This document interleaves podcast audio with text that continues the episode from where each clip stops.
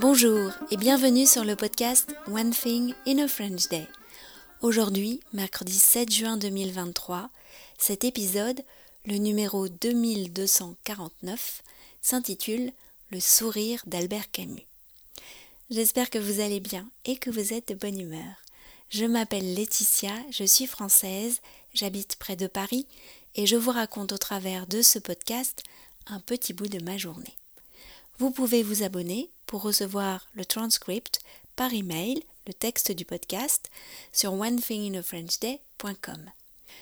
Il existe en deux formules, soit le texte seul, ce qui est déjà un excellent moyen d'améliorer votre compréhension du français, mais pas seulement, puisque vous pouvez voir comment sont découpées les phrases, comment elles sont construites, vous pouvez voir comment sont conjugués les verbes, et aussi voir tout simplement comment les mots sont écrits. La deuxième version, à 5,90€ par mois, est une version enrichie qui vous permet d'aller plus loin dans le texte que j'ai écrit, parce que je mets en avant des expressions qui sont typiques de notre façon de parler en français, et aussi je vous apporte des repères qui peuvent vous être utiles pour comprendre certaines parties du texte, et aussi des photos, ce qui vous permet quelque part de voyager avec moi. Allez, le sourire d'Albert Camus. Hier soir, j'ai fait une promenade solitaire dans le quartier. J'avais besoin de me dégourdir les jambes et d'avoir un moment pour penser à la semaine à venir. Je n'ai pas fait le tour d'une heure que je fais habituellement. Je suis partie au-delà du parc des Bruyères en direction du lycée de Michaela et Félicia. Le lycée est en travaux depuis deux ans. C'était un bâtiment construit dans les années 60, une copie presque conforme d'un collège parisien qui avait pris feu dans les années 70. À l'époque, l'incendie fut une sorte de séisme national, car 16 enfants étaient morts dans l'incendie. Il y avait eu un procès qui a fait depuis jurisprudence. C'est aussi dans le lycée des filles que j'ai moi-même passé les épreuves du bac. À l'époque, on passait les épreuves sur quelques jours et on allait chercher les résultats sur place. Je me revois en train de faire la queue, la boule au ventre, me demandant si j'avais le bac ou pas. Pendant la durée des travaux, Michaela et Félicia ont leur cours dans des préfabriqués. La dernière fois que j'étais passée devant le lycée, cet hiver, la structure du bâtiment avait été complètement mise au jour. On aurait dit un bâtiment d'une ville en guerre. Je savais que la structure allait être gardée pour le nouveau bâtiment. Ça se fait souvent. Là, surprise, il y avait un beau bâtiment couleur sable chaud à la place de l'ancien. Disparu la guerre, disparu les drames. C'est la couleur qui m'a d'abord attirée.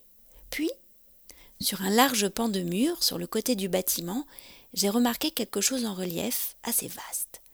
Il m'a semblé reconnaître une rangée de dents. Il a fallu que j'observe attentivement pour comprendre qu'il s'agissait d'un portrait d'Albert Camus souriant à pleines dents. Ça ne pouvait être que lui, c'est le nom du lycée. Sur le chemin du retour, j'ai repensé au seul livre d'Albert Camus que j'ai lu, L'étranger. Je me revoyais le jour du retour des vacances pour l'interrogation écrite. Nous étions dans une salle un peu sombre, tout en longueur, la salle de français. La première question du devoir était Quelle est la première phrase du livre? Impossible de m'en souvenir. Je n'y avais pas prêté attention. Je n'avais donc pas pu répondre à la question. Et puis en sortant, des gens de ma classe en avaient parlé. Ils l'avaient retenue, eux. Elle devait donc être remarquable. En réalité, elle est toute simple. Aujourd'hui, maman est morte. D'ailleurs, c'est une question du trivial poursuite français. Ça pourra vous servir un jour.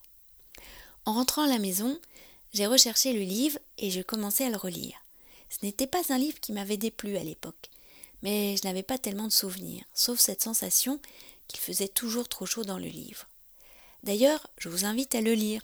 C'est un roman qui a eu un succès phénoménal dès sa sortie en juillet 1942. C'est simple à lire, le vocabulaire n'est pas compliqué, mais s'il se dégage quelque chose de très fort. J'ai l'impression qu'on pourrait parler pendant des heures rien que des premières pages. One Thing in a French Day, c'est fini pour aujourd'hui. Je vous retrouve dès vendredi pour un nouvel épisode du podcast. Hum, Attention, vendredi ce sera un épisode un peu particulier car je ne serai pas à Paris. Je laisse un peu de suspense pour vendredi. À très bientôt. Au revoir.